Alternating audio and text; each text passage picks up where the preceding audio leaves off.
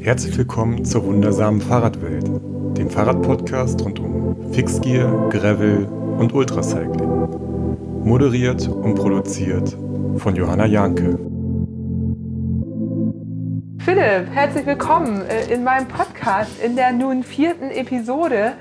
Wir kennen uns seit über fünf Jahren. Du bist nämlich mit einer der ersten, den ich damals kennengelernt habe, als es ums Fixed-Fahren in Hamburg ging. Beziehungsweise kannten wir uns sogar noch davor, weil du mir nämlich bei dem Kauf meines ersten Rades sogar geholfen hast. Erinnerst du dich? Die Freude steht ganz auf meiner Seite erstmal vorweggenommen. Ich freue mich, dass ich hier sein darf und dass du mich angesprochen hast und ja, mich eingeladen hast. Jetzt bin ich ganz schön weit in die Vergangenheit gleich gegangen und habe dich damit überrumpelt. Genau, und auch so viele Punkte auf einmal. Ich weiß gar nicht, wo ich anfangen soll. Genau, also an diese Radgeschichte erinnere ich mich tatsächlich gar nicht mehr. Ich weiß auch gar nicht, wo die allererste Schnittstelle war. War das, ich weiß nicht, ob es sogar beim Marathon Crash Race war, was noch vor dem Goldsprint damals stattgefunden hat. Meine ich glaub, da, in der, da bin ich noch nicht mitgefahren. Ich glaube, wir haben uns tatsächlich beim Goldsprint damals, das war der von den Heartbreakers, und dann kam der Nikolaus Goldsprint, den du organisiert hast. Und da hast du mich angesprochen. Genau, also da, ähm, den Heartbreakers Goldsprint hatte ich tatsächlich gar nicht auf dem Zettel. Ich dachte, dass damals der St. Pauli Track Team Nikolaus Goldsprint am Grünjäger der dein erster war.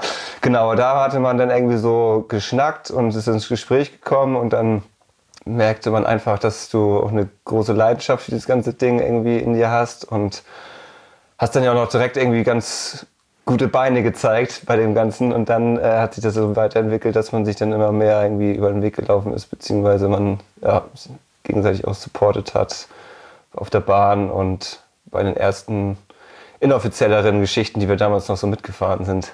Ich erwähne das jetzt, weil, ähm, habe ich dir ja auch schon ein paar Mal gesagt, ich glaube, ohne deine Hilfe oder auch ohne dieses äh, irgendwie mir ein bisschen was erzählen, wir haben uns über Rahmengeometrien und so weiter unterhalten.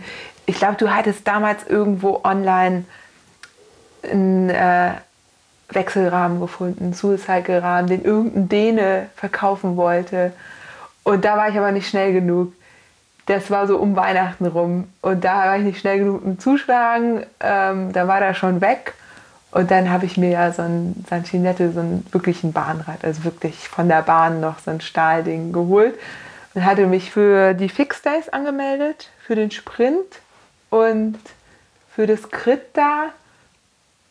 Und konnte aber noch gar nicht fixt fahren. Und habe das dann schnell gelernt. Ja, das ja. war, glaube ich, 2013 müsste das gewesen sein. Ja. Genau, jetzt erinnere ich mich auch wieder an das Rad. Das war so ein schöner blauer Low Pro. Genau, der ist tatsächlich dann trotzdem auch nach Hamburg gegangen. Ich habe den. Ja, wer hat den? Hast du, weißt du, wer den Ich weiß nicht mehr, wer den gekauft hat, aber ähm, ich habe den tatsächlich später nochmal wieder gesehen. Genau, und dann kam erstmal der, der gute alte Stahlrahmen ja. ähm, zu der Phase, wo alle Alu fahren wollten. Jetzt, äh, genau, jetzt ist es ja eher so, dass alle wieder auf Stahl umschwenken. Stimmt. Und dann ähm, ja, hatte ich, wie gesagt, irgendwie einfach gemerkt, dass du irgendwie da Bock drauf hast und ein, ja, und es waren zu dem Zeitpunkt auch einfach echt noch nicht so viele Frauen in der Szene unterwegs, die halt auch Lust hatten, sportlicher zu fahren. So, der Fokus lag da einfach eher echt noch so auf dem Ellicat. Nicht, dass man da nicht auch am Ende ordentlich Blutgeschmack haben kann, aber genau. Und dann ja, haben wir uns irgendwie, hatte sich das so ergeben und ich hatte irgendwie Lust, das irgendwie auch voranzutreiben und irgendwie dir da, dich dabei zu, und zu unterstützen bei dem, was du da so vorhast. Irre, und so lange sind wir schon dabei. Philipp, zu dir.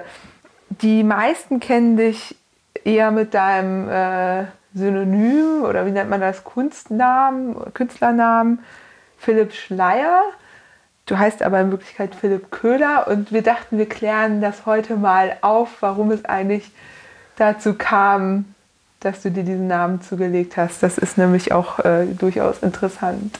Ja, das war tatsächlich irgendwann auch so ein Selbstläufer und viele wissen das auch gar nicht so ähm, darum und ähm, ordnen mich halt auch eher unter diesem Synonym, will ich es jetzt eher nennen, irgendwie ähm, Schleier ein.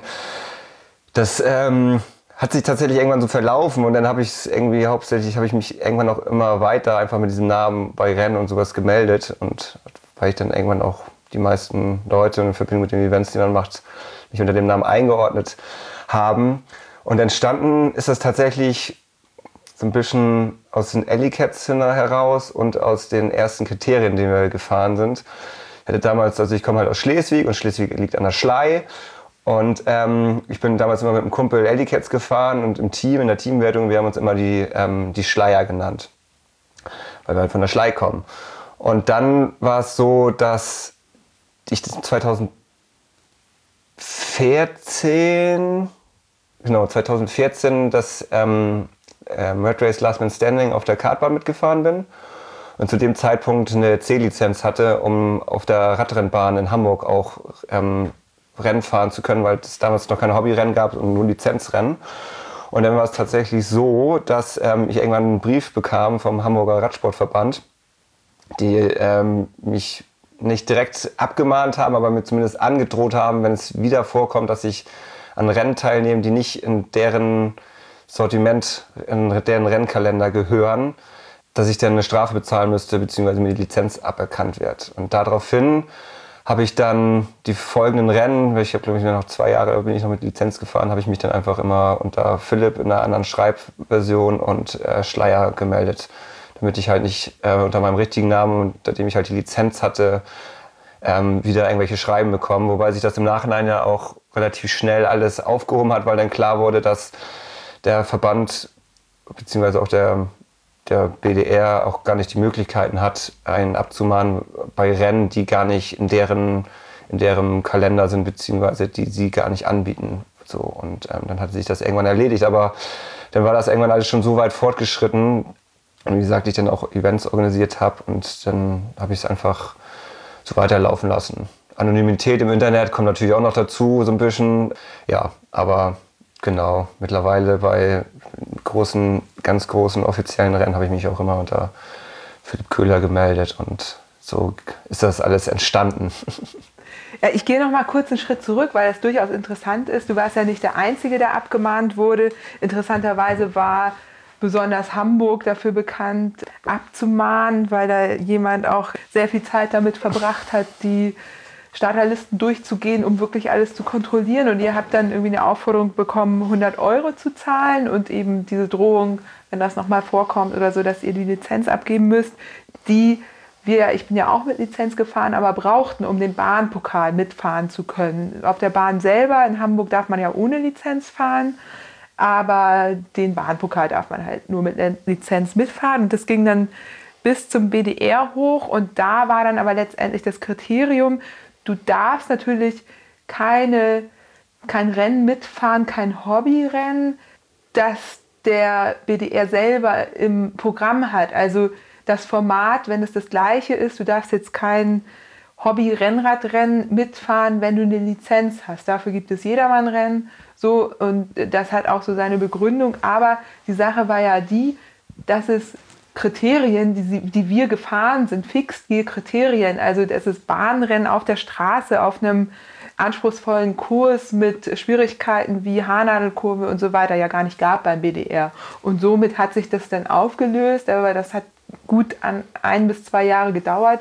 Ich weiß gar nicht, es ist eskaliert, glaube ich, als es die ersten Fixed 42 gab oder so, wo dann wirklich ein großes Starterfeld äh, sich angemeldet hat, also wirklich einige hundert Fahrer und Fahrerinnen und wo dann Fahrer und Fahrerinnen die Lizenz, Lizenz hatten im Vorfeld, wurde denen gedroht, dass wenn sie starten, dass sie ihre Lizenzen aufs Spiel setzen. Und da, das haben wir uns dann halt irgendwann dann doch nicht mehr gefallen lassen und da hat dann der BDR auch ähm, zum Glück ganz cool reagiert. Aber interessant, ne? man will eigentlich nur fahren so und, und, löst schon eine Lizenz und geht diesen Schritt äh, in Richtung ein bisschen anspruchsvollere Rennen auch fahren zu können, Bahnpokal ja auch so ein bisschen wiederzubeleben und wird dann halt dafür abgemahnt.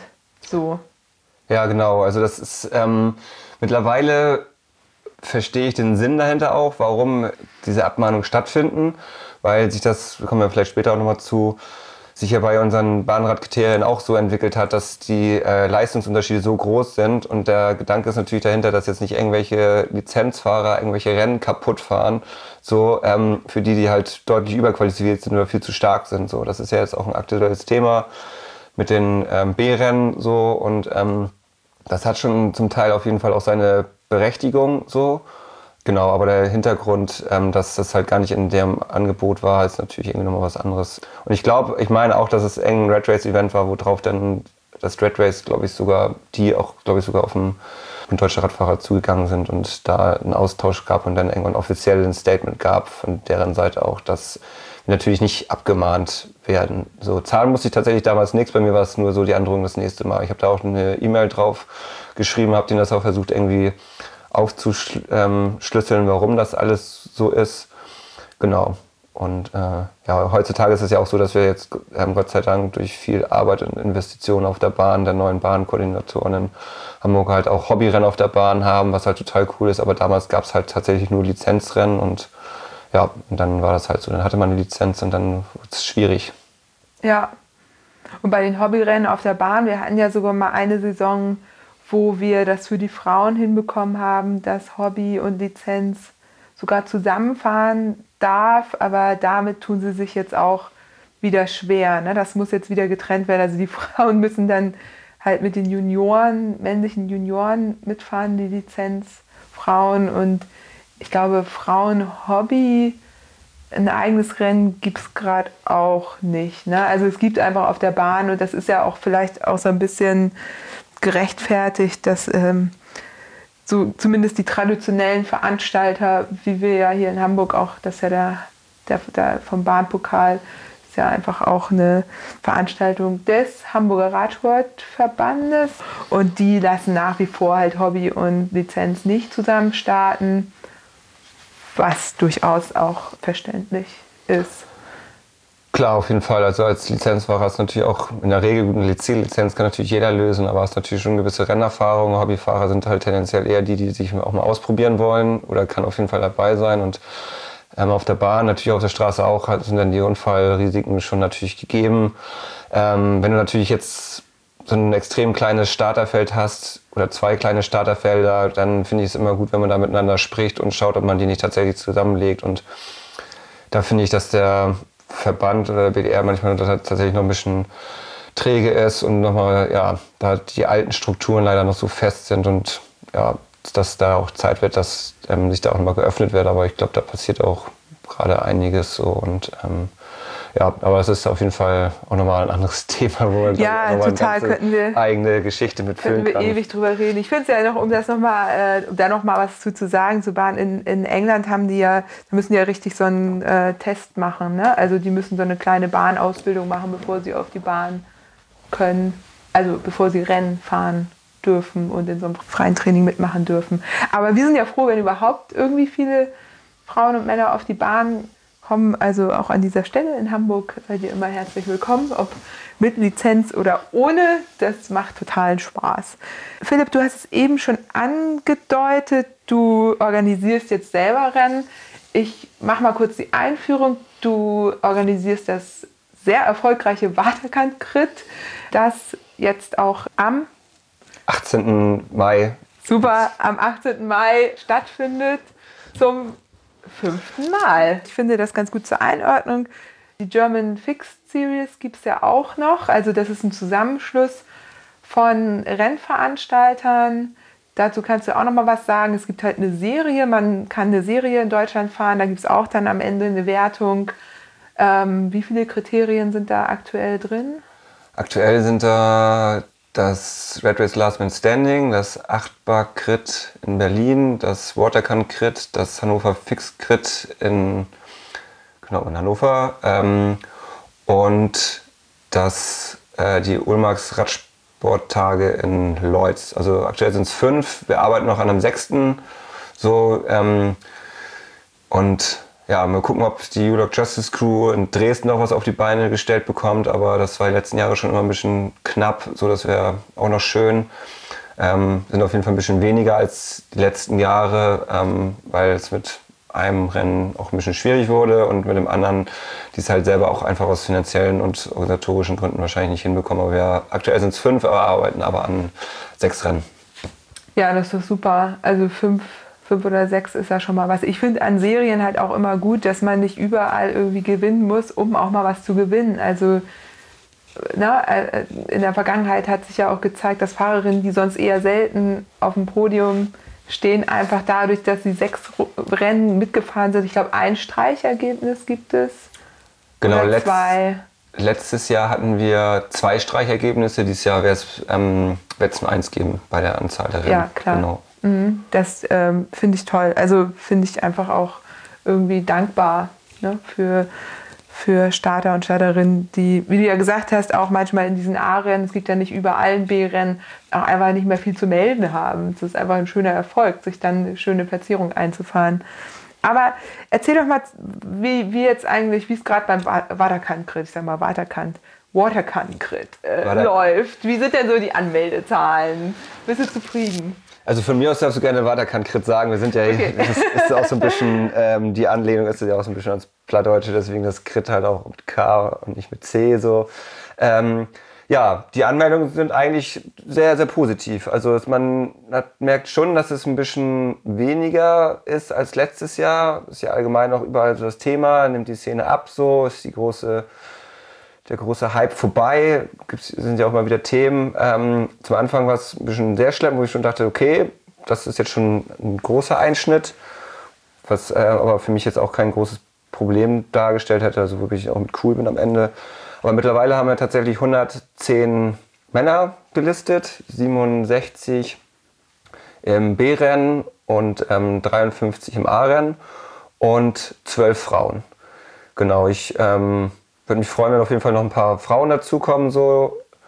Ähm, aber in der Regel ist es so, dass da dann doch ähm, auf den letzten Metern nochmal sich welche anmelden. Also wenn wir so auf 20 Frauen kommen ungefähr, wie es die letzten zwei Jahre hatten, dann wäre das schon echt cool. So mit dem eigenen Frauenrennen. Die Stimmung ist auch echt immer super. Ähm, und es ist auch ein toller Kurs, auf dem sich halt auch neue Leute gut ausprobieren können. Aber das sind so aktuell die Zahlen. Es sind jetzt noch knapp zwei Wochen. Das Gröbste ist alles abgearbeitet. Ich habe zwischendurch mal kurz ein bisschen schlecht geschlafen. Es waren, kam noch so ein anderes Event dazu, was auch noch organisiert werden musste. War vielleicht alles ein bisschen viel auf einmal. Aber jetzt sind auf jeden Fall alle Sachen, die hätten noch Probleme machen können, sind eigentlich abgearbeitet. Und jetzt freue ich mich langsam drauf. So. Und ähm, ja, muss nur das Wetter stimmen. Aktuell ist ja, ist ja der Mai und der April so ein bisschen getauscht. Ähm, Regen hier und da. Ähm, letzten Jahr haben wir immer super Wetter gehabt. Hoffen wir drauf, dass es dieses Jahr auch so ausschaut. Und ähm, ja, dann freue ich mich auf jeden Fall auf die ganzen Fahrer aus, ja, aus ganz Europa. Das wird schön. Das stimmt, es ist wirklich wieder ein äh, europäisches äh, Starterfeld. Ne? Das finde ich immer wieder beeindruckend, dass die für das ja dann doch nicht mehr so kleine Waterkant Crit nach Hamburg kommen. Hat sich jetzt irgendwie rumgesprochen, dass es ganz nett ist. Ja, auf jeden Fall. Also ich finde das auch immer wieder toll, so wie viel ja, ich sag mal, Vertrauen die Leute irgendwie auch so da drin haben und wie sich das rumgesprochen hat, dass es halt ein schönes Event ist und das ehrt mich halt sehr und dann weiß ich, dass ich auf jeden Fall in den meisten Punkten auf dem richtigen Weg bin so und das ist schon echt schön. Also jetzt aus Schweden, Dänemark, Holland. Holland kommen ganz viele. Der NL Crit Series ist ja eh relativ stark, so dass es echt immer Gruß auf jeden Fall an die ganzen holländischen Leute, so dass ähm, immer wieder toll, wie viele dann da rüberkommen. Aus ähm, Polen haben wir jetzt auch einen Starter gelistet, aus Italien, Spanien. Ähm, ja, das ist auf jeden Fall echt eine Ehre. Wir sind natürlich selber, ich bin selber auch irgendwie viel unterwegs gewesen und ähm, europaweit Rennen gefahren so und weiß halt auch immer, was für ein Hassel das ist, das irgendwie alles hinzubekommen und ähm, ja, das ist schon eine tolle, tolle Ehre und die Stimmung ist cool und die Rückmeldung, die man immer so am Ende bekommt, ja, das ist schon, schon schön. Ja, ist ja auch mein Lieblingsrennen. Ich habe es noch nie geschafft, es zu gewinnen. manchmal ein bisschen Pech und dann ist ja manchmal so der Fluch ne, vom, vom Heimrennen, dass man es nicht hinkriegt. Aber äh, mir hat es auf jeden Fall immer großen Spaß gemacht. Vor zwei Jahren hatten wir ja auch ein top besetztes Frauenfeld mit Juliet Elliott und Tanja Erath damals noch. Ne? richtig, richtig gut. Zwölf Frauen finde ich jetzt nicht so wenig. Du hast ja schon gesagt, dass es dieses Jahr eben auch ein bisschen schwierig ist, dadurch, dass die Red Hook-Serie gerade ausgesetzt wird. Viele große Teams so ein bisschen gucken müssen, irgendwie, was da die Sponsoren gerade noch so rausgeben. Und bei den Frauen ist es einfach so, dass die eben dann auch äh, anreisen müssen, weil hier in Hamburg haben wir auf jeden Fall nicht 20 Fixgear-Fahrerinnen, die so ein Rennen mitfahren. Also wir haben auf jeden Fall mehr als 20, aber die dann auch starten würden. Deswegen denke ich, dass es auch so ein bisschen daran liegt. Aber wie du auch gesagt hast, wir sind jetzt zwölf, wir machen noch eine Crit-Klinik Freitag. Ähm, wir könnten auch anbieten, noch vielleicht an dem Wochenende selber, an dem Freitag. Auf jeden Fall musst du gar nicht offiziell machen. Ich kriege auch Besuch und da ähm, werden wir auch noch mal rausgehen und ein bisschen was machen, weil das, der Kurs ist ja sehr dankbar zum Einstieg. Es gibt im Grunde nur diese eine Haarnadelkurve, alles andere ist wirklich freie Fahrt mit einer schönen Kurve, ein bisschen Wind. Äh, man muss halt um die Haarnadelkurve rumkommen, das kann man aber auch ein bisschen trainieren vorher. Und ich könnte mir gut vorstellen, dass wir da die 20 auch noch voll kriegen. Das wäre ja super.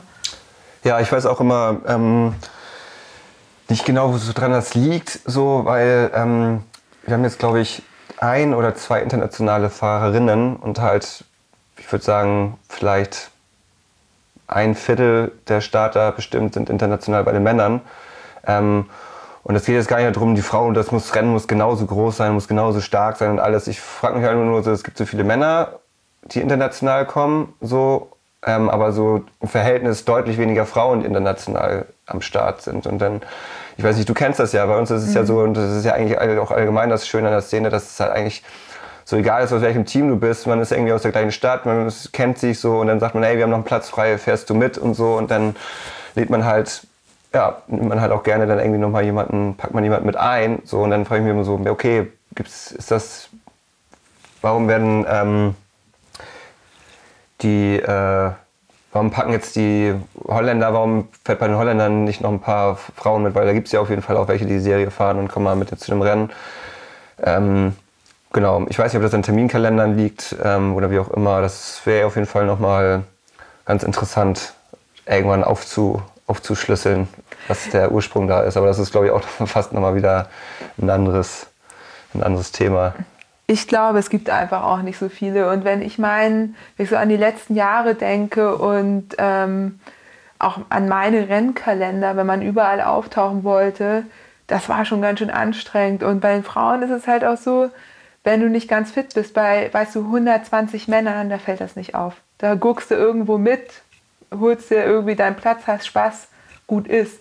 Wenn ich unter 20 Frauen fahre, dann sieht das jeder. Ob ich gerade fit bin, ob ich gerade 5 Kilo zu viel wiege, ob ich gerade irgendwas mache. Und ich glaube, dass die Frauen einfach noch viel mehr auf dem Präsentierteller sind, dass da vielleicht auch, wenn sich die Frage stellt, gebe ich jetzt irgendwie 300 Euro für einen Flug aus, weil wir wissen alle, es ist auch, klar sieht es so aus, als wenn alle so komplett durchgesponsert sind, aber die Realität ist nicht so. Es gibt ein paar große Teams, da kommt das hin. Da sind aber auch nicht so viele Frauen tatsächlich. So, und dann gibt es halt irgendwie die normalen Teams, wo dann auch die Fahrer und Fahrerinnen eben auch selber was dazu zahlen oder so. Und da könnte ich mir einfach vorstellen, wenn du dann eben nicht ganz fit bist und da nicht die Verpflichtung hast, dann setzt du vielleicht auch mal aus. Also ich ich finde zwölf Frauen schon ganz cool. Also 20, glaube ich, sollten wir schaffen. Ich habe da auch die letzten Jahre so ein bisschen geholfen. Oft war das auch so ein Ding, dass wir einfach nochmal persönlich eingeladen haben. Das habe ich zum Beispiel dieses Jahr ja nicht gemacht, weil ich aber auch wusste, dass viele auch gerade jetzt, es gibt ja, du hast ja schon angedeutet, so ein bisschen so ein, so ein nicht der Hype ist vorbei, das so würde ich es auch gar nicht nennen, aber wir sind jetzt alle fünf, sechs Jahre dabei und viele haben einfach Bock, was, mal was anderes zwischendurch zu machen oder, oder eben mal äh, eben nicht äh, irgendwo hinzufliegen, weil irgendwie das ja auch irgendwie ein bisschen scheiße ist, ne? für 40 Minuten im Kreis da am Wochenende in eine andere Stadt zu fliegen. Ne? Und ich glaube, dass du einfach, dass es die Männer einfach, dass es da eben immer noch viel mehr gibt, die dann auch herfahren und sagen, ey, haben ein schönes Rennen in der Stadt. Und, und es gibt das B-Rennen. Ne, unterschätzt das nicht. Und bei den Frauen sind wir ja noch nicht so weit gewesen. Ne? Also Achtbarkrit hat es ja jetzt gemacht. Aber du hast ja immer diese Überrundungsregel quasi aufgehoben, dass jede ihr Rennen zu Ende fährt, was ja auch schon mal cool ist, egal ob man am Ende 22 oder 19 Runden oder halt die 24 voll gemacht hat, wenn es wieder 24 sind. Ähm, so, dass auf jeden Fall jede eine volle Rennzeit bekommt. Aber ich glaube, dass man da auch überlegen könnte, ob man mal ein A- und ein B-Rennen irgendwie macht. So lohnt sich bei, natürlich bei zwölf Starterinnen irgendwie nicht. Da musste man schon 20, 25 machen. Hat ja achtbar so gemacht. Die haben ja gesagt, ab 20 Starterinnen gibt es ein A- und B-Rennen. Genau, ja, das ähm, Thundercrit in London, was jetzt am Wochenende war, ähm, die haben das auch hinbekommen mit dem A- und B-Rennen. Da waren, glaube ich, echt richtig viele Frauen am Start. Da glaube ich, im A-Rennen waren auf jeden Fall mindestens zwei Reihen voll so und ähm, das B-Rennen sah auch echt gut aus. Habe ich auch schon drüber nachgedacht, finde ich auch echt super. Ähm, ist, wie du schon sagst, bei der Anzahl halt schwierig. Das ist genauso wie, dass ich auch schon drüber nachgedacht habe und das fast schon angemessen finde, sogar vielleicht sogar ein C-Rennen mit einzubauen, was jetzt zum Beispiel in Dijon beim ähm, National Mustard Crit ähm, das gegeben hat. Da gab es halt eine Quali gefahren und dann gab es halt drei Rennen. Tatsächlich ein Super-Final, ein Final und ein B-Rennen. Ah, okay. So. Und ähm, würde ich auch total klasse finden, weil tatsächlich letztes Jahr beim B-Rennen die da es auch schon relativ schnelle Überrundung gab bei Leuten, die sich wirklich ausprobieren wollen. Das ist natürlich schade für die. Ähm, ich muss mal gucken, wie viele nachher am Start sind. Vielleicht mache ich das auch beim B-Rennen dieses Jahr wieder so, wie ich das vor knapp drei Jahren noch beim Hauptrennen gemacht habe, als wir noch kein B-Rennen hatten. Dass wir, ähm, dass wir halt 20 Runden Fahrt für alle, wenn sie halt überrundet worden sind trotzdem. Und dann gibt es die erste Glocke und dann hat das Führungsfeld ähm, nochmal fünf Runden, um so sauber durchzufahren. Vielleicht nimmt man das auch dieses Jahr nochmal fürs B-Rennen bei den Männern, ähm, um da halt den Leuten auch noch mal ein bisschen Schutz zu gewähren, wie auch immer man das nennen möchte, die halt noch relativ frisch dabei sind. Ähm, Wäre auch eine Option beim Frauenfeld, wenn es halt noch größer wird und stärker, habe ich auch schon überlegt, dass man das vielleicht so macht. Aktuell ist es ja eigentlich auch bei 20 Fahrern, finde ich okay, und bei der Breite der Strecke, dass halt die äh, Overlap-Regelung komplett raus ist so, und jeder tatsächlich zu Ende fahren kann. Das Thema mit dem auf dem Präsentierteller stehen kann ich auf jeden Fall ein Stück weit nachvollziehen, ähm, weil mein Fluch letztes Jahr war tatsächlich so, dass ähm, ich bei allen Rennen, die eine Qualifikation hatten, als letzter immer noch ins, ins A-Rennen gerutscht bin und da dann nach fünf Runden abgehangen wurde, dann noch zehn Runden mich alleine durchgequält habe und dann nach der Hälfte des Rennens rausgenommen wurde. Und ich wäre dann doch lieber irgendwie ein schönes B-Rennen gefahren, so, aber das war halt nicht so. Und hinter mir in Dijon dachte ich auch so, na, dass ich eigentlich auch nicht gut heißen kann. So. Aber dann nehme ich nochmal raus, damit ich dann doch ins B-Rennen komme. Es geht gar nicht darum, das B-Rennen zu gewinnen, aber zumindest, dass man ein volles Rennen fährt. Aber die Lücke hinter mir war auch so riesig, dass ich da, da war glaube ich 20 Sekunden oder so zum nächsten, für, zum B-Rennen hin. Ähm, und dann kann ich es halt auch 10 Runden alleine zu fahren. Ich habe immer sehr positive, ähm, ich will es nicht immer machen müssen, so, aber ich finde es einmal in der Saison okay. Man hat auch sehr positive Erlebnisse mit und Verbindung mit, dass man halt auch echt angefeuert wird und supported wird. Das ist bei den Wettbewerben mit Frauen auch nicht anders sein oder ist bei den Frauen auch nicht anders, aber ich kann es natürlich schon ähm, verstehen. So auf jeden Fall, definitiv. Ähm, genau. Ja, es geht ja noch nicht mal darum, Netze oder so zu sein. Also das ist ja zum Beispiel beim Waterkant-Crit, du weißt es ja irgendwann gar nicht mehr. Ich habe es ja letztes Jahr moderiert und äh, musste echt gut hingucken, wer jetzt da gerade tatsächlich überrundet wurde schon und so. Also du siehst im Grunde 20 Frauen, du kannst schon sehen, wer da die Führungsgruppe ist und bei den anderen, die fahren einfach ihr Ding und machen das gut und haben echt jegliche Anerkennung, dass sie überhaupt an den Start gehen. Aber es sind eben nur 20 ne? und nicht 120 und das ist es halt eher so. Und ähm, ja, wobei ähm, sollte natürlich auch kein Grund sein, nicht zu starten. Das ist ja, wir versuchen ja irgendwie Theorien zu entwickeln, warum das eben ähm, immer noch so das Verhältnis ist.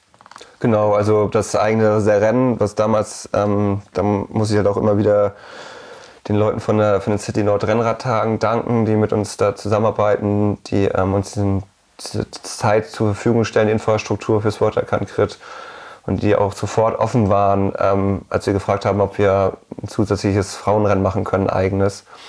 Und ähm, da werden wir auf jeden Fall dran festhalten, also egal wie viele jetzt am Start sind. Ähm, aber das ist schon, schon cool und auch schön und ich habe da auch schon Sprüche so am Rand mitbekommen, so ähm, wo die dann so klassische, sage ich jetzt mal, alteingesessene Rennradfahrer bei der Siegerehrung positiv überrascht waren, dass die Frauen die gleichen Preise kriegen und dann auch äh, meinten so, oh Mensch, die haben ja mindestens genauso viel Laktat in den Beinen und geben mindestens genauso Gas wie wir. Das ist ja irgendwie total, total spannend und ja, ich will Wunder, jetzt. Oh Wunder.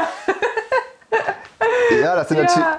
das sind natürlich so Sprüche, wo man denkt, so ja, tolle Einstellung, aber auf der anderen Seite war das, merkte man schon, dass die ähm, da was rausgenommen haben, weil sie es halt einfach so aus anderen Rennen nicht unbedingt kannten und ich will uns jetzt selbst nicht auf so ein, auf so ein hohes, so eine hohe Ebene stellen, so, aber ähm, da glaube ich, dass die, die, klassischen Rennradrennen sich auch schon eine Scheibe von abschneiden können und wir da auch schon einen positiven Einfluss drauf haben. Wir wiederum lernen genauso auch von, von den klassischen Rennradrennen, so mit den Streichergebnissen zum Beispiel bei der German Fixed Kit Series. Das haben wir uns natürlich dann auch beeinflussen oder inspirieren lassen von, von den Cyclecross-Rennen im, im Stevens Cup. Und ja, aber ich glaube, dass wir da gegenseitig uns gut inspirieren können und dann auch auf jeden Fall viel zu tun ist und viel gemacht werden muss, aber sich auf jeden Fall auch positiv was entwickelt. Und man aber auf der anderen Seite auch manchmal schon auch noch merkt, dass die Strukturen und die Gedanken bei den klassischen Rennradrennen doch noch sehr eingefahren sind und doch da auch manchmal immer oder immer wieder mal blöde Sprüche kommen, auch ähm, von wegen Frauen haben im Radsport doch eigentlich nichts zu suchen und was man auch alles so schon miterlebt hat. Und das ist echt traurig und ich hoffe, dass da ja, dass man da, dass möglichst schnell da vieles aufgebrochen werden kann und sich ähm, weiterentwickelt so. Ja, ist schon krass manchmal, ne? was man da, also man denkt ja manchmal wirklich, man geht irgendwie 100 Jahre in die Vergangenheit zurück. Äh, da, ne? Bestes Beispiel, irgendwie Max und ich gewinnen das Rennen, sind gemischt gefahren. Ich gewinne die Frauenwertung, er gewinnt die Männerwertung. Es gibt einen Pokal, wer kriegt den? Natürlich nicht ich. So, ne? Haben wir ja dann ganz klug geregelt. Ich habe den durchgesägt, aber war dann auch nicht so. Das war, weißt du, die haben mir ja damals wirklich sogar gedroht, ne? Ähm, die haben versucht, mich unter Druck zu setzen, dass sie jetzt wegen mir das Rennen nicht mehr stattfinden lassen und das quasi auf die Szene und auf die Fix-Szene zurückfallen würde. Und ihr habt einfach alle gesagt, ja und? Ist uns doch scheißegal das war so krass. Ne? Die ganze Szene stand da irgendwie hinter mir so und hat gesagt, wenn die so sind, wenn die so ein Rennen veranstalten, auf einem Kurs, der eh auch nicht so wirklich super gut geeignet war, irgendwie so ein Einlagerennen, Alter, guckt mal hier die, die bunten Fixies, so. Ne? Das erste, was er mich ja gefragt hatte damals war, ähm, ob ich mir denn auch die Fingernägel lackiert hätte, wo ich so völlig perplex war. Ne? Meine abgeknabberten Fingernägel hier erstmal hochgehalten habe. So. Aber es ist echt irre. Und da muss ich auch sagen, als ich damals ich hatte ja auch, ich bin ja auch äh, vom Rennrad zum Fixfahren gekommen. Das war quasi die Rettung. Ich glaube, sonst wäre ich gar nicht weiter dabei geblieben. Also ja. muss ich echt sagen, dass ähm, ja, und ja, hoffentlich gucken sich da einige Rennveranstalter was von ab, dass es nämlich eben auch cool und gleichberechtigt und mit den gleichen Preisgeldern funktionieren kann, weil wir eben mal auch die gleichen Trainingsstunden da reinbuttern und so weiter. Ne? Ich würde jetzt gerne mal den Bogen zu deinem Team schlagen, weil das finde ich ist ja auch ganz interessant zusammengesetzt, weil wir da ja tatsächlich auch ehemalige Rennradprofis drin haben. Magst du da vielleicht ein bisschen was zu erzählen? Ja, genau. Das äh, Suicycle Team, das ähm, zum Suicycle Store in Hamburg gehört, ist 2015 gegründet worden. Die Ideen schwebten schon immer ein bisschen länger in der Luft. Aber das war irgendwie der Zeitpunkt, wo wir das alles endlich umgesetzt bekommen haben. Ja, und da ist es halt auch so, dass ähm, wir Fahrer haben, die ihren Ursprung aus dem BMX haben, dann zur Fixgear-Szene gekommen sind und dann irgendwann einfach auch Bock bekommen haben auf Rennfahren. Ähm, Kuriere sind in dem Team, aber halt auch tatsächlich ähm, Ex-Profis, die irgendwann sich doch auch ja, dem ganzen Leistungssport und dem ganzen, dem ganzen Thema, das war dem einfach zu viel. Es sollte einfach ein, ein Abstand entstehen und dann aber durch diese ganze Fixgear-Szene einfach wieder die große Leidenschaft bekommen haben zum, zum Radsport. Und da gibt es nicht nur bei uns im Team Leute, sondern auch so immer wieder stößt man auf solche Geschichten, wo echt einfach so ein Druck auf die Leute ausgeübt wurde, dass ähm, echt große Talente irgendwann gesagt haben, so nee, ich, da habe ich keine Lust mehr drauf, so das möchte ich mir nicht mehr antun und echt die Leidenschaft am Sport verloren haben, teilweise sogar bei anderen Fällen ihr ganzes Equipment verschenkt haben und dann im Nachhinein dadurch halt einfach wieder durch diese Offenheit und ähm, Entspanntheit ähm, miteinander, so es man freut sich über,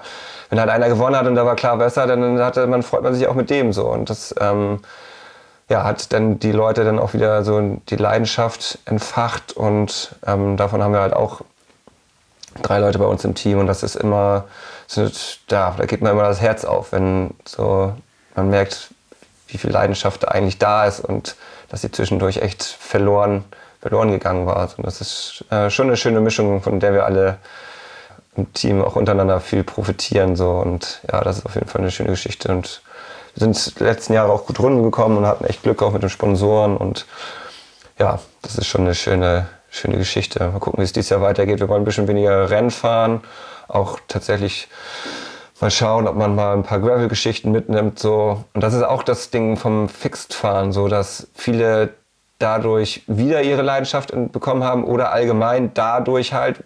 Und wenn es halt auch einfach nur so eine Szene Geschichte war, dass sie sagen, ey, wir sind gerade fix ist total hip, ich kaufe mir auch mal eins. Aber dadurch dann einfach die Leidenschaft zum Radfahren neu entfacht oder komplett überhaupt entfacht wurde und dann einfach auch ihr das Rad als solches einfach ähm, ja, nutzen, um andere Möglichkeiten zu, zu machen und andere, ob jetzt Rennrad zu fahren oder halt andere Geschichten. Und das ist schon, schon echt ähm, cool, so auf jeden Fall. Ja, also mir geht da genauso das Herz auf wie dir. Ich freue mich ja auch immer, ich kenne die ja auch. Ja, und äh, eben, ähm, das endet ja oft genug auch so, dass die Leute nie wieder ein Rad anfassen. Ne? Also entweder sie bleiben irgendwie in diesem Extrem, bleiben dabei, machen erst Radsport, dann Ironman, dann irgendwie Ultramarathon oder so. Oder sie ähm, hängen das Rad halt echt an Nagel. Und das finde ich halt äh, wirklich auch wirklich richtig schön. Auf jeden Fall. Ähm, zum Anfang war ich erst ein bisschen skeptisch, weil das damals so, als, vor allem als wir zwei Leute noch Team genommen haben, die halt früher mit Timon im Internat gewesen sind oder mit denen er zusammen Team gefahren ist, auch mit ins Team geholt haben. Da ging das gerade so los, dass so immer mehr Leistungssportler in diese Fixgear-Szene gerutscht sind. Und das habe ich damals als ein bisschen kritisch gesehen und ähm, wollte ungern ein Teil des Ganzen sein. So, aber letztendlich war das einfach alles schon so, so ein Selbstläufer, dass immer mehr große Namen oder bekannte Namen von, aus dem Rennradbereich bei den Kriterien mitgefahren haben. Und dann war der eine Gedanke so, okay, so, ähm, das Tor ist offen, wir gehen da jetzt einfach mal mit. Auf der anderen Seite passt es aber auch einfach rein menschlich und das war das Wichtigste. So, diejenigen, die halt ihren Background da haben, das ist, war mir auch immer wichtig und das ist schön. Die ähm, haben aber trotzdem das Gespür und ihre Verantwortung der Szene gegenüber. Um, ähm, und das war dann so der Punkt, wo ich einfach gesagt habe, so, ey, wir sind, das ist cool und ähm, das ist alles vertretbar und schön und cool, dass sie da sind. So. Und wir lernen halt, wie du auch schon sagst, alle voneinander. So, ähm, ich bin jeden Tag mit dem Bahnrad auf, bin mittlerweile nicht mehr jeden Tag mit dem Bahnrad, aber auch zwischendurch mit anderen Rädern, aber fahre jeden Tag mit dem Kurierfahren meine sechs Stunden auf der Straße so und ich bin gefühlt also eins mit dem Rad und die sind neu eingestiegen und können halt, was das angeht, auch was von mir lernen und andersrum genauso, was halt Rennstrategien angeht oder auch Vorbereitung und all solche Sachen, wie von denen und das ist schon eine echt schöne Kombi und wir sind echt eng zusammengeschweißt und freuen uns immer, wenn wir zusammen unterwegs sind. Das ist schon echt, das ist auch, das, ist auch allen klar, dass uns das einfach das Wichtigste ist, dass wir menschlich alle cool miteinander auskommen und es nicht darum geht, dass unbedingt die größten Ergebnisse eingefahren werden müssen. So. Wie viele seid ihr denn dieses Jahr dann eigentlich?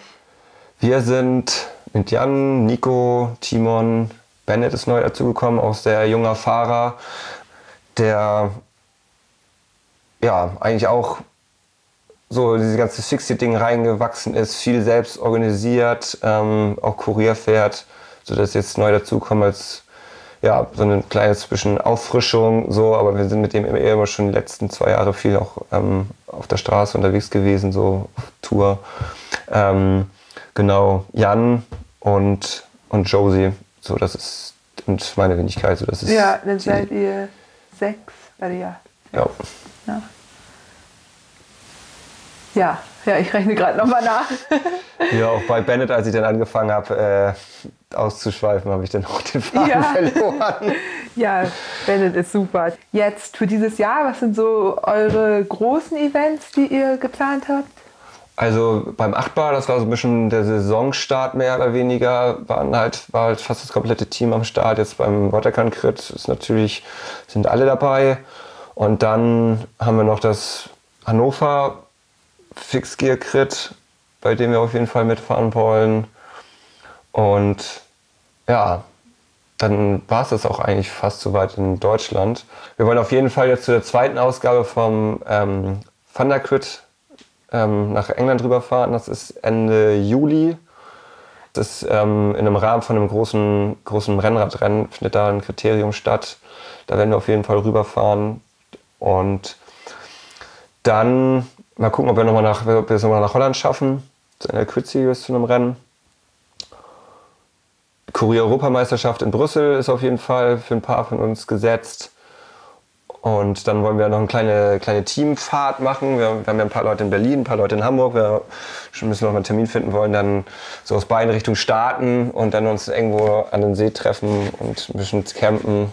Und ja, und ähm, Schwarzwald Super war so ein Thema, dass man halt einfach auch mal ein bisschen abschweift und auch nochmal andere Sachen kennenlernt. Also ja, wir sind jetzt schon einfach echt lange dabei so und ähm, es macht auch immer noch total Spaß.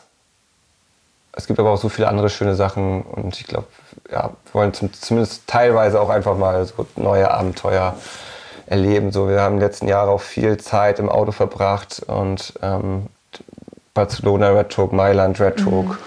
ähm, und solche Sachen. Und da waren wir irgendwie so ein bisschen, bisschen müde, was das angeht.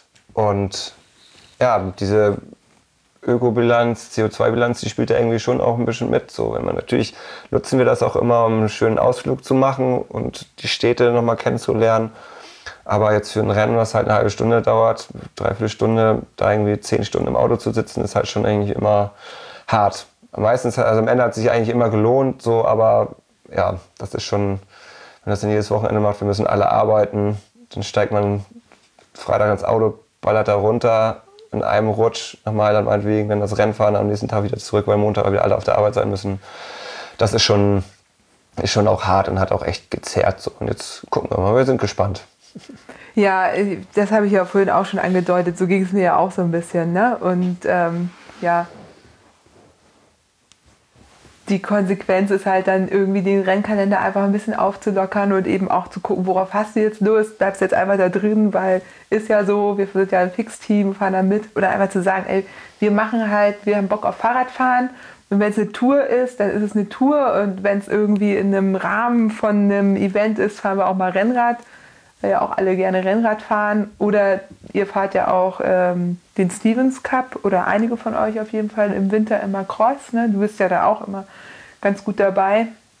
Deswegen ist es vielleicht auch gar nicht so schlecht, dass sich das Red Hook jetzt gerade so ein bisschen äh, auch neu aufstellt. Wer weiß. Also ich weiß, dass Trimmel auch ähm, vor Jahren ein Gravelrennen veranstaltet hat, das dann aber nicht mehr gemacht hat, weil einfach mit den Red Hooks zu viel los war ganz ehrlich, ich könnte mir vorstellen, dass er sowas macht. Ne? Dass er einfach sagt, irgendwie, ja, Brooklyn bleibt als großes Rennen, vielleicht noch ein europäisches. Mailand war halt wohl immer sehr dankbar weil die ihm da alles abgesperrt haben und es im Grunde nicht viel Aufwand war und die ganzen italienischen Teams, die großen, dann nochmal irgendwelche Profis da abstellen. Ja, was ich mir vorstellen kann, ist, dass es wirklich so in die Richtung geht, dass er vielleicht da noch ein, ein anderes Rennformat aufstellt bei sich. Er hat da die Strecke noch und man dann eben irgendwie da, ja, eben auch, wird ja nicht nur uns so gehen, ne? dass wir eben fürs Wochenende nicht irgendwo hin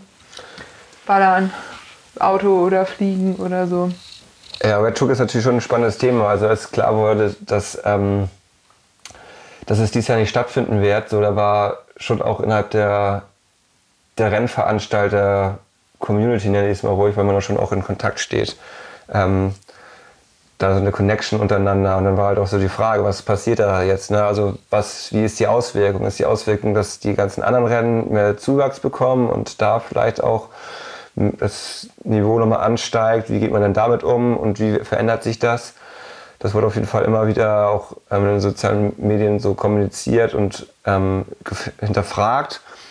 Für die Teams hat das natürlich auch eine Auswirkung. Also bei uns ist es halt schon so, dass Red Hook immer ein Zugpferd war, dass man gesagt hat, hey, wir sind auch in Brooklyn unterwegs, in New York und äh, Mailand. Und damit hat man natürlich schon Sponsoren auch an Land gezogen, ähm, wo uns da jetzt ein, zwei weggefallen sind. Äh, ja, das ist ein spannendes Thema. Ich bin echt nicht sicher, ob das tatsächlich nochmal wiederkommt. So. Aber das waren natürlich schon immer tolle Events und ich fand eigentlich auch, dass er auch das immer gut hinbekommen hat, auch die letzten Jahre so viele Fahrer wie möglich glücklich zu machen, so mit dem neuen Qualifikationssystem und äh, den Rennformaten. Und ich fand, das hatte gerade echt eine schöne Entwicklung genommen so. Ähm, und jetzt ist es halt vorbei, mal gucken, wie das halt echt so weitergeht. Ja, wer weiß. Also nochmal hier, ähm, weil wir die ersten drei Episoden hauptsächlich über Ultrarennen und Gravelrennen und äh, Long Distance gesprochen haben. Ähm, da ist natürlich das jetzt das totale Kontrastprogramm. Das Red Hook ist eine Serie, die größte Fixed Gear Serie der Welt. Wegen der haben wir alle angefangen zu trainieren. Da waren die großen Teams unterwegs, da gab es auch große Sponsoren, die jetzt teilweise halt geblieben sind, aber auch teilweise gegangen sind. Fixed Gear ist 40 Minuten im Kreis zwischen 25 und 32 Runden, je nach äh, Länge der Runde mit unterschiedlichen Schwierigkeiten. Brakeless, also ohne Bremse, mit starrem Gang. Ja, hat immer viel Spaß gemacht. Ja. Kann man nicht anders sagen, ja. Also genau, ich weiß, also ich will jetzt nicht sagen, dass die Belastungen größer sind, die sind einfach andere im Gegensatz jetzt zu irgendwelchen Langstreckenrennen. Aber das war natürlich jetzt einmal so 30 bis 40 Minuten voll Anschlag und alles geben und danach erst wie komplett platt sein. Ja, aber diese Mischung halt aus diesem technischen, für mich gehört halt auch einfach immer eine Haarnadelkurve zu einem Kriterium dazu. Und die Mischung aus allem, die Stimmung, so, das ist schon, schon echt eine schöne Geschichte und man ist gespannt, wie es so weitergeht. Jetzt vor kurzem hatte der Organisator von Mission Crit in San Francisco, was auch ein echt schönes Event ist, der ja, traditionell ist vielleicht das verkehrte Wort, aber da sind auf jeden Fall auch die Bezüge so zum Ursprung, zur Kurierszene noch sehr eng. Ich meinte letztens, dass er die Fixgear-Szene eher so mit der Skateboard-Szene vergleicht, als jetzt eher mit der klassischen Rennradszene. Und das sehe ich genauso. Ich bin seit meinem 13. Lebensjahr bin ich Ewigkeiten auf Inline-Skates unterwegs gewesen, habe da Events organisiert, bin auf Contests gefahren und so. Und da war es halt auch immer so, dass es eigentlich mehr darum ging, fast ausschließlich darum ging, eine gute Zeit gemeinsam zu haben. Und wer am Ende beim Contest gewonnen hat, so ja klar, natürlich auch schön war, oben zu stehen, aber das war eigentlich immer so ein bisschen zweitrangig. So, es ging um die gute Zeit miteinander, Spaß zu haben, wenn irgendjemand einen coolen, coolen Trick macht, beziehungsweise beim, bei den Rennen halt einen, den Breakaway fährt irgendwie und den durchzieht und das einfach mit einer super Geschichte gemacht hat, so dann ist es halt auch cool und dann zeigt man, zeigt man auch den Respekt, anstatt irgendwie mürrisch in der Ecke zu sitzen und darüber genervt zu sein, dass, es, dass man jetzt nicht so vorne mit dabei ist. Und das ist schon das Tolle, so egal in welche Stadt man fährt, so man kann da Leute anhauen und kriegt einen Schlafplatz und geht die Teams übergreifend, hängt man zusammen ab und das ist schon, schon echt schön. So. Und beim Watercan machen wir am Freitag ja ähm, ein Event auf der Radrennbahn. Das haben wir letztes Jahr auch schon gemacht. Und da ist es nämlich auch so, dass wir so die klassische Teamverfolgung ähm, auf der Bahn machen, wie man es auch so von Olympia kennt, so zwei Teams versetzt gegeneinander antreten.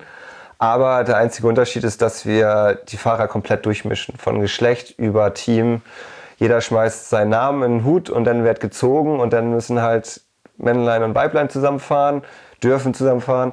Ähm, und dann hohes Niveau und schwächere Fahrer sind alle in, in, in, sitzen im selben Boot.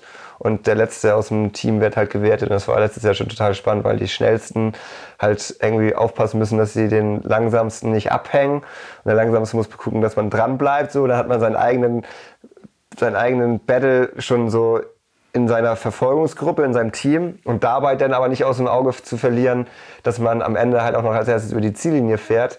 Das ist schon eine echt schöne Sache und das wurde letztes Jahr von allen total, total toll angenommen. Also da hatten alle durchweg Spaß und das machen wir dieses Jahr auch wieder und da merkt man einfach, wie, wie cool alle so miteinander sind und das ist echt, echt schön. Und, das, und danach gibt es dann noch eine kleine Pasta-Party, wir essen noch ein paar Nudeln zusammen und dann geht es am nächsten Tag, gibt es noch ein kleines Brunch am Candy Shop, wo sich irgendwie neben Suicycle, wo sich dann alle nochmal treffen können und dann geht es halt nachmittags hoch in die City Nord zum, zum Rennen. Ja, super gut. Ich freue mich auch schon sehr. Wer sind denn deine, jetzt mal weg vom Spaß, ne? So, weißt du, ich bin ja auch sehr an, an den sportlichen ähm, Fähigkeiten interessiert. Ähm, wer sind denn deine Favoriten dieses Jahr? Hast du welche? Ja, also Fixpot sagt ja, dass es auf jeden, Fall, auf jeden Fall jemand von Fixpot ist. Weil bis jetzt in jedem Rennen zumindest einer von denen auf dem Podium stand, sei es jetzt äh, bei den Frauen oder bei den Männern. Gewonnen hat sogar. Gewonnen hat sogar, genau. Es war im ersten Jahr war es Max, der noch für Fixpot damals gefahren ist. Zweiten Jahr, nee, im ersten Jahr war es Stefan Reimer. Im zweiten genau. Jahr war es Max äh, höflich. Im dritten Jahr war es dann äh, Tanja Ehrt, so bei den Frauen. Übrigens, nochmal kurz einhaken. Tanja Ehret ist mittlerweile im zweiten Jahr Radprofi bei Women's Cycling. Also ja, total großartig so. Und ähm, gerade Tour de Yorkshire. Ja, ja, genau. Ja, gefahren. Tour Yorkshire also, ist sie mitgefahren. Ja, genau, und letztes Jahr ist, aber ich wollte da jetzt gar nicht äh, ablenken, letztes Jahr ist Eike Genau. Grandios. Ausgebrochen, genau. Also ja. nur kurz auf Tanja, ich verarbeite sie immer zwischendurch mal. Also ich schicke immer mal Nachrichten, wenn sie wieder irgendwelche Bilder gepostet hat. So, so komm, vermisst uns doch, fahr doch mal wieder. Ähm, nee, aber total toll, was, ähm, was die da so macht und dass das echt nochmal so geklappt hat. Und ja, letztes Jahr Eike ähm, mit seinem Break, das war schon, schon echt cool. So, und das haben auch alle im Nachhinein abgefeiert. So, und ja, es hat alle gefreut, dass er das gewonnen hat. Und dieses Jahr, ja, es gibt so Gerüchte von so ein paar Fahrern, die auch nochmal ja, auf einem sehr, sehr hohen Niveau unterwegs sind, die an den Start gehen. Ich bin mal gespannt. Auf der Starterliste habe ich sie noch nicht gesehen. Mal schauen, ob sie aufschlagen. Dann wird auf jeden Fall ja einer von den beiden Favorit sein. Ja, wir können schon sagen. Wir können schon sagen. Yeah. Ich, ja, ich weiß, ich denke mal, so, solange sie dann irgendwie nicht gelistet sind, dann sind es irgendwie am Ende heißt ja, es okay. so. Und ich will jetzt, ich will auch immer nicht so Werbung mit Namen machen. Das ist ja. so irgendwie, das finde ich immer so ein bisschen schwierig. So, aber genau. Ja, dann nimm doch von der Starterliste. von der aktuellen Starterliste. Ja. Ist da denn wer von Fixpot bei den Männern drauf? Genau, äh, der Druck ist auf jeden Fall bei Jörn Buklitsch, der ja für Fixpot fährt. Der muss eigentlich dieses Jahr die Serie weiterführen. Der ist dran, ja. Genau. Das wird er auf jeden Fall äh, jetzt. Jörn? Werd ihn freuen, das zu hören. Jörn, Junge. Ja. Ne? Kannst dir vorher noch ordentlich ein paar Quark komische Zitate reinziehen. kannst du die. Ihr wisst. Ähm. Genau, von den Holländern sind auf jeden Fall starke dabei. Bei den Männern finde ich das schwierig zu sagen. So. Bei den Frauen ähm, aktuell Carla. Klar, ja. Ähm, Carla die ist, ist immer. Marion auch. Ist noch nicht gelistet. Ist sie noch nicht? Nein, Marion, aber äh, sie wollte wohl, sie wollte, aber, sie wollte auf jeden ja. Fall kommen. Sie weiß, glaube ich, noch nicht, ob ähm, Maloja als Team mit an den Start geht, aber sie ist in Hamburg. Ich halte ja mit ihr den Transcontinental-Vortrag auf der Velo, also kurz mal ein bisschen Werbung, an dem Wochenende ist auch die Velo in Hamburg. Ähm, da halten Marion und ich jeweils um 14 Uhr an beiden Tagen nochmal einen Transcontinental-Vortrag zu zweit. Freue ich mich drauf. Ja, habe ich gehört, ähm, dass da auf jeden Fall auch viel, für viele ähm, spannende, schöne Events für den Frauenradsport dabei sind und so. Das ist natürlich echt eine tolle, tolle Sache. So. Auf jeden Ja. Fall. Kann ja auch gleich noch, ja, ähm, Sonntagmorgen machen wir auch einen Frauenride. Um neun ist da Treffpunkt. Aktuell halt mit Rennrad. Also ich bin ja immer auch offen für Fixed-Fahrerinnen. Ähm, auch nach Bedarf in unterschiedlichen Gruppen. Wir sind ein paar Guides und ja, kann entweder als Warm-up für das Frauenrennen, das Frauenrennradrennen, das um 14.30 Uhr am Sonntag jetzt äh, noch stattfinden wird. Ein eigenes Frauenrennen, Hobby und Lizenz zusammen. Also entweder als Warm-up dafür, dann gibt es auch einen Ride von der Velo dahin, wer da mit möchte. Ah, ist klar. Ja, ich Ja. hatte das ähm, gelesen, dass es da was gibt. Ähm, und ich finde das total spannend und schön, dass sie, ähm, ich will das jetzt gar nicht, will jetzt nicht sagen, dass, dass ähm, die das, äh, sich da von uns inspirieren lassen haben oder wie auch immer. Aber ist auf jeden Fall cool, dass, ähm, dass sie es mit einem Frauenrennen, mit einem separaten Frauenrennen machen. Und was ich auch total schön fand, ist, dass die ähm, auch, glaube ich, ein oder zwei Rennen vor dem Bahnradkriterium auch auf unserem Kurs machen. Also der Kurs ist ja eigentlich deutlich länger, es ist ja eigentlich eher so ein Rundkurs. Ja, hat mich gefreut, dass die da, ja, dass die die Strecke auch so gut fanden und die das auch selber nutzen wollten. Damit das jetzt auch alle verstehen, vom, wir reden gerade über die Velo Hamburg, wir reden über mehrere Events, die parallel stattfinden in Hamburg. Und zwar die Velo Hamburg vom 17. bis zum 19. Mai. Das Waterkant-Crit auch vom 17. bis zum 18. Mai. Und die City Nord Rennradtage, in dessen Rahmen das Waterkant-Crit überhaupt stattfindet. Genau, So. die City Night Rennradtage vom 18. bis 19. Mai. Samstag, Sonntag. Ja, das ist eigentlich auch echt eine spannende Geschichte, weil ohne die Nordrennradtage und deren Veranstalter wäre ähm, das Waterkant so auch gar nicht möglich. Und das ist echt eine total schöne Geschichte und ich bin denen auch unglaublich dankbar dafür, dass sie uns dieses Vertrauen geschenkt haben, weil ähm, die einfach von Anfang an so ehrlich und offen und mit Leidenschaft an uns geglaubt haben. Wir haben das ja vorhin auch schon mal ein anderes Thema angesprochen. Man hat auch manchmal so bei Anfragen von, von Rennradrennen gehabt, wo man schon eher das Gefühl hatte, die merken, dass da gerade viele Leute kommen und die dadurch nochmal mehr Startplätze generieren können, aber es eigentlich gar nicht um, um uns, um die Leute wirklich geht, sondern nur um die Startplätze, die es zusätzlich generiert. Und das hatte man halt da nie und ums Geld natürlich. Und das hatte man da halt nie. Die waren halt von Anfang an offen. So. Ähm, und jedes Mal, wenn wir halt auf die zugekommen sind und äh, gefragt haben, ob wir einen größeren Timeslot haben können, wie zum Beispiel für die für das erste ähm, Frauenrennen, was 2016 war, haben die sofort gesagt, ja, machen wir auf jeden Fall. Denn als es darum ging, das erste B-Rennen mit zu install äh, installieren, 2018, meinten die auf jeden Fall auch, das kriegen wir hin. So und ähm, ja, wir haben da einfach gegenseitig, die haben natürlich auch profitiert davon, dass halt da mehr Leute kommen und auch noch mehr Zuschauer da sind.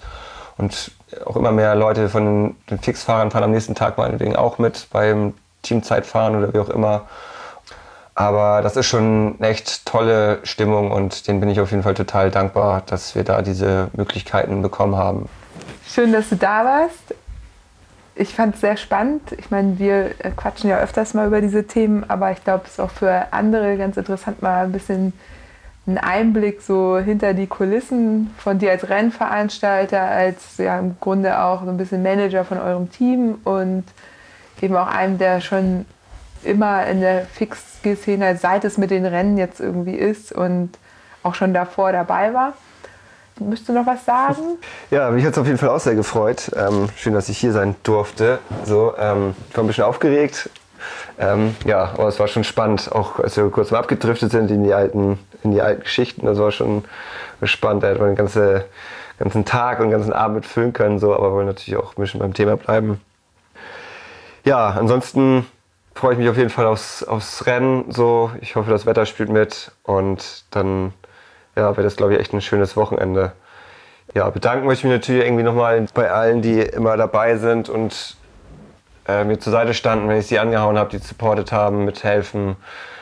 Bei den City Nord Rennradtagen, Organisatoren Manfred und Susanne, ohne die das halt einfach nicht möglich wäre. Bei Suicycle, die mich von Anfang an unterstützt haben, Jan. Bei Tim von Radpropaganda natürlich, der auch echt viel Arbeit in das Ganze mit reinsteckt. Jetzt gerade die neue Homepage online gestellt hat, worterkant.crit.de.